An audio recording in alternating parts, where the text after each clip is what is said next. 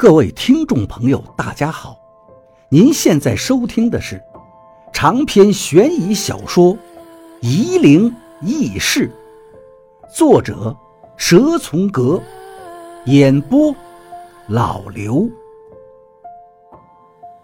第二百二十六章，还好方卓挺过来了，这一只蜥蜴也慢慢的爬走了，它在洞顶上。身体被隐藏的太好了，甚至尾巴吊着都像个石钟乳，只是这个石钟乳在不停的移动而已。直到两只蜥蜴都走的没了踪影，我们仍旧没敢动。这两个畜生的智力不下于人类，竟然知道一虚一实的对付我们。谁知道他们会不会再杀个回马枪呢？又过了十几分钟，我才说服自己。他们应该是真的走了，可心里这么想，还是不敢妄动一下。王八和方卓估计和我是一样的想法，他轻声对我说道：“走了吗？”我闭上眼睛没理他，仔细的听了又听，好几分钟之后才说道：“走了吧，我听不见了。”嘴上虽然这么说着。可走向王八的时候，我还是有点心惊胆战，生怕那只恐怖的蜥蜴突然出现在我面前。我们终于能够确定，这两个少都府的宠物已经走了。王八的脸又变得坚定。现在我知道，真的不能再耽搁时间了，紧紧跟着王八，向着那个破败诡异的玉真宫走去。我们走进了大殿。这个宫殿作为一个建筑物来说不是很大，里面就是一个大殿，并没有其他房间。我在里面打量着，看见从房顶上吊着无数明晃晃的东西，仔细一看，全是利刃，利刃都是被绳索吊在房梁上。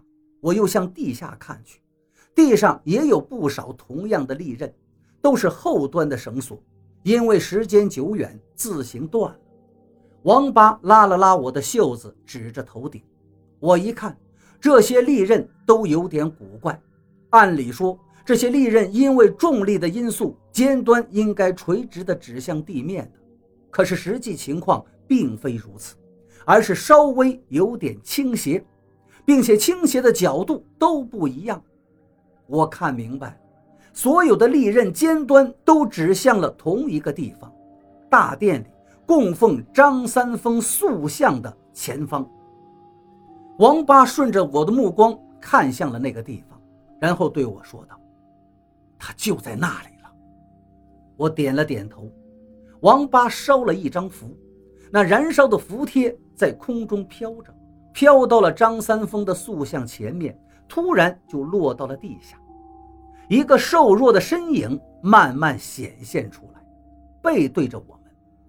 他的头仰着，好像在看张三丰的塑像，背影一动不动。也许几百年他都是这个样子吧。不对，他去年离开过这里，我能肯定就是他，那个在大泥村的东西，趁着这里失火偷偷跑出去过的东西，就是我眼前的这个身影。我把眼睛闭起来。想着去年和他面对过的感觉，是的，没错，跟现在的感觉一模一样。我能肯定，就是他。而王八还在迟疑。疯子，我们是不是看错了？没错，我低声道：“看见他手上捏的一个布人没有？赵先生的魂魄就在那儿。”少都府。慢慢的转过身来，当我看到他的脸孔和方卓一模一样的时候，我心里其实有了一点心理准备，并不惊讶。倒是方卓张大嘴巴，什么都说不出来。我对王八说道：“他没有形体，只能幻化出他见过的人的模样。”不对，王八反驳道：“他能留住人的精魄，只要他见过的。”那他怎么不化成你的样子？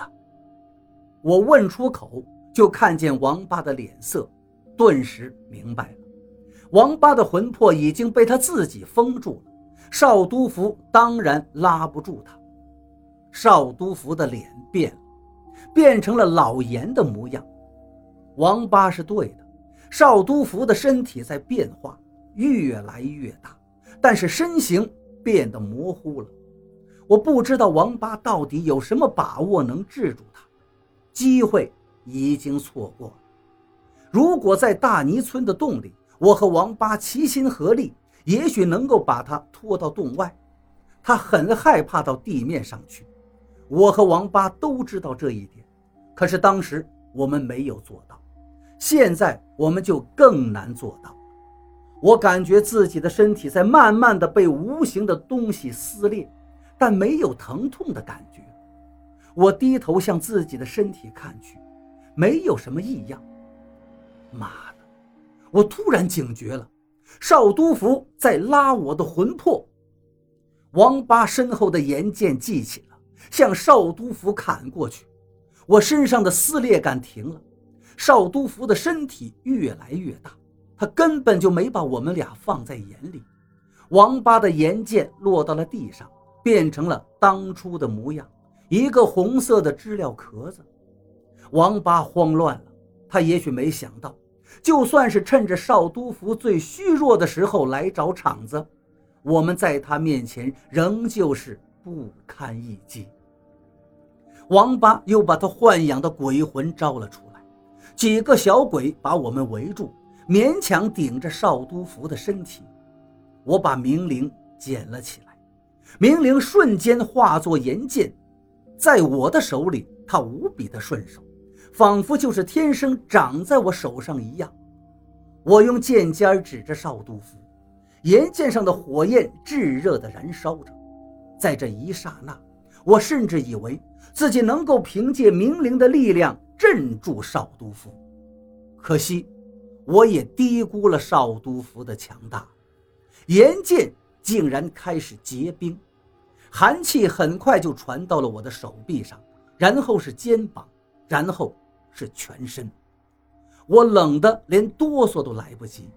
王八的那些鬼魂们也纷纷的散了，王八的身影在我的眼里开始变得模糊不清。